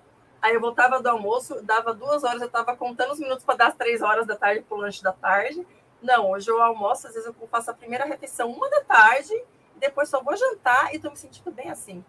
E, às vezes eu falo que a minha, eu falo, eu brinco pro meu médico que a minha dificuldade às vezes é consumir tudo de caloria que eu preciso no, na janela de alimentação. E, e, e, aí eu aprendi que por isso é bom comer a carne gorda mesmo, né? Eu vou no churrasco, eu fui na churrascaria esses dias, o cara passou com filé mignon, eu falei, não, não quero filé mignon não, traz a costela. filé mignon não tem gordura, eu quero dar costela, cupim. E, e é isso, assim, é, eu, eu fui aprendendo isso que eu tenho procurado falar para as pessoas e mostrar com resultados e e assim, como eu, eu, eu falo, né? Como eu tirei essa venda, essa da minha frente e eu quero eu quero eu sinto eu acho importante que mais pessoas saibam né e que mais pessoas tenham essa oportunidade de ter essa mudança de vida e de saúde né então hoje eu tenho assim eu tenho uma rotina puxada hoje eu treino só de manhã né por conta do meu bebê então eu treino de manhã à noite eu fico com ele é, então, tem treino, tem que treinar menos horas e eu consigo gastar menos tempo preparando comidas, né, gente? Porque quem faz vários lanches e muita verdura tem que higienizar, lavar, cortar aí na feira, é, aquele foie, então eu não preciso perder tempo com isso, que carne é rápido de preparar, né? Um ovinho, tá? Rapidinho. Eu como menos vezes, eu, eu gasto menos tempo com isso, então consigo ficar mais tempo com meu filho também. Então, assim, é, são vários benefícios, né? Então eu gosto de, de, divulgar porque eu acho que é importante a gente entender e saber por quê, né? Então hoje eu não, não, não escuto qualquer coisa e saio acreditando, né? Então hoje eu sei que sal não faz mal, que carne não faz mal, que pão integral não é melhor que o pão normal. Então vários mitos aí que eu fui aprendendo, e entre outros, né, que eu achar, falar, né, que eu sempre brinco, né, vira mexe, eu posto os vidros de leite quando eu tiro, eu falo aqui, gente, eu tô percentual de gordura baixa, não precisa de carboidrato para produzir leite, não, tá? Continua amamentando, tiro leite todo dia. Meu bebê tá desse tamanho, forte, e eu não consumo, eu consumo quase nada de carboidrato. Então, assim, a gente não precisa. É, e é muito disso da mensagem. Não é questão de que, ah, eu não posso comer nunca. Não, é que não precisa. Se você eventualmente quiser comer, se você não tiver nenhum problema metabólico e deu vontade de comer alguma coisinha, tudo bem eu como às vezes uma maçã, uma fruta, alguma coisa eventualmente. Não vou, não vou demonizar. Mas o que eu quero deixar claro para gente, não precisa. É, é, assim, é enganação é isso. E, e, e, se você tem problemas metabólicos, tem problemas de saúde, cara, é mais um motivo ainda. Então é muito disso. Então o que eu faço é, é, é divulgar e espero que mais pessoas aprendam como eu aprendi e se interessem e comecem a praticar e vão ver como vai mudar de vida. O que só eu vejo hoje, tá, Wanda, que eu vejo assim, né? É, as pessoas ainda têm muito viés de achar que o, o, o, veganismo é o caminho, então eu não critico diretamente, mas eu vejo assim, que acaba esbarrando nisso. Quando eu falo do meu, meu modo alimentar, muita gente, ai, mas tem que comer carne. E tudo, ai, mas eu vou deixar de comer fruta, eu tenho que deixar de comer isso. Eu falei, cara, olha, é, é o que eu faço. É, e funciona super bem, tem dado certo para mim. Inclusive, minha vida é muito mais prática hoje do que era antes. Aí você que sabe. Aí são escolhas, né? Então, enfim. Karine, fantástico. Essa live duraria o dobro do tempo que demorou, tá? Daria mais uma hora, mas deu nossa hora. Eu queria saber contigo, tá? Quais são os seus próximos desafios, a próxima grande prova, a próxima meta? Olha, eu tenho assim, quatro. Eu falo que esse, esse ano são quatro grandes metas, né? Em termos de provas. É, duas principais e duas complementares, é duas metas principais. Eu tenho esse primeiro semestre eu tenho a Ultra Trail Patagonia Run, é, que como eu comentei foi minha primeira ultra, né? E eu já fiz, eu quero voltar lá esse ano, vou fazer 70 quilômetros em abril.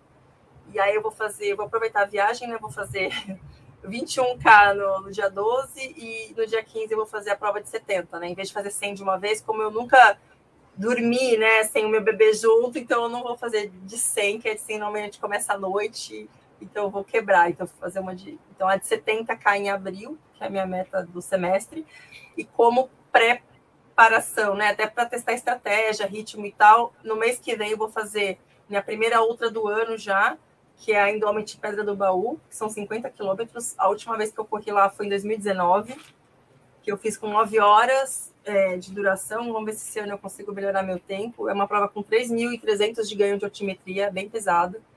Então, são quatro ultras esse ano, tá? Esse ano são quatro ultras e duas maratonas que eu tenho programadas.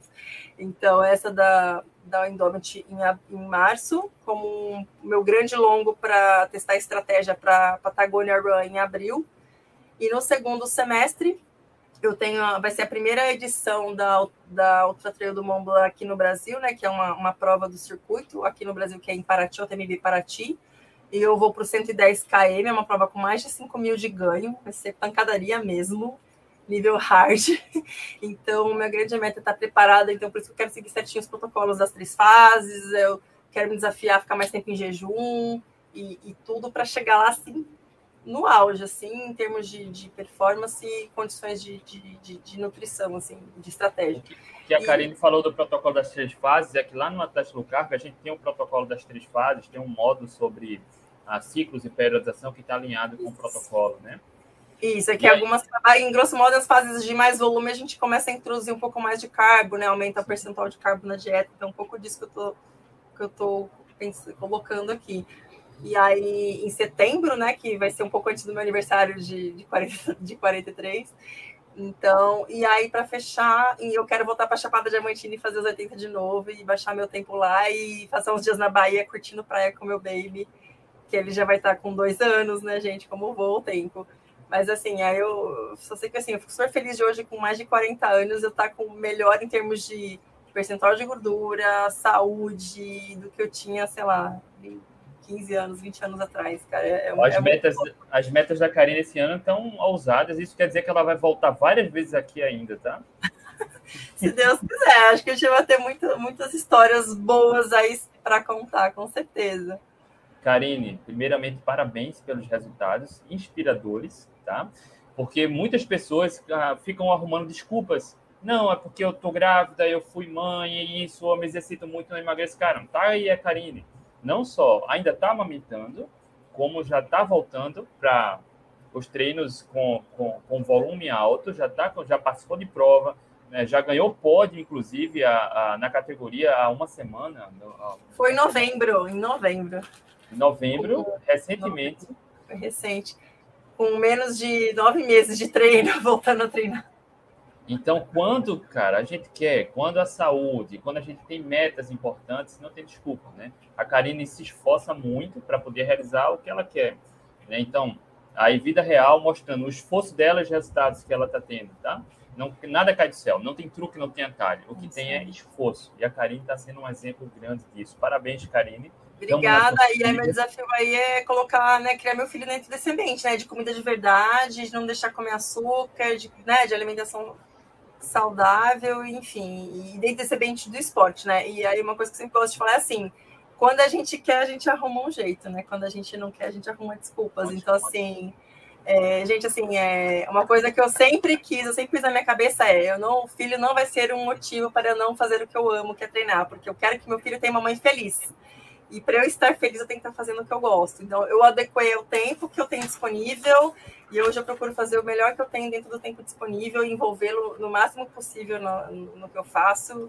Eu já fiz, ano passado, eu cheguei a fazer acho que umas quatro ou cinco provas com ele no carrinho, fiz vários treinos com ele no carrinho. É, quando não dá para levar, eu, eu, dou um jeito, eu arrumo alguém para ficar com ele. Mas, enfim, cara, não parem, mamães, não parem. Não pensem que o, a gravidez é o fim de tudo. Às vezes é só um novo começo para uma fase ainda mais legal. Enfim, é, fica aí a dica. Perfeito. Karine, obrigado pela história, pelo seu tempo. Inclusive, a Karine se esforçou muito para poder arrumar essa horinha para participar da live aqui com a gente, tá? Foi uma negociação meio intensa aí, de última hora conseguiu, mas. É, gente, meu, eu tô aqui no quarto do bebê, viu? É que ele não tá aqui, que eu tive que arrumar alguém para ficar com ele. Senão ia ser. Ele ia participar bastante aqui da conversa. Karine, muito obrigado e parabéns, tá? Espero poder ter contribuído aí com, a galera, com o grupo. Ó, sigam a Karine, tá aqui, The Ultra Mami, tá? No Instagram. Ela compartilha muito, diariamente, seus, seus stories, suas postagens, vida real muito inspirador. Karine, muito obrigado. Rapaziada, beijo no coração. Boa noite. Tchau, tchau. Beijo, tchau. Deixa eu encerrar aqui. Valeu, Karine. Tchau. Valeu.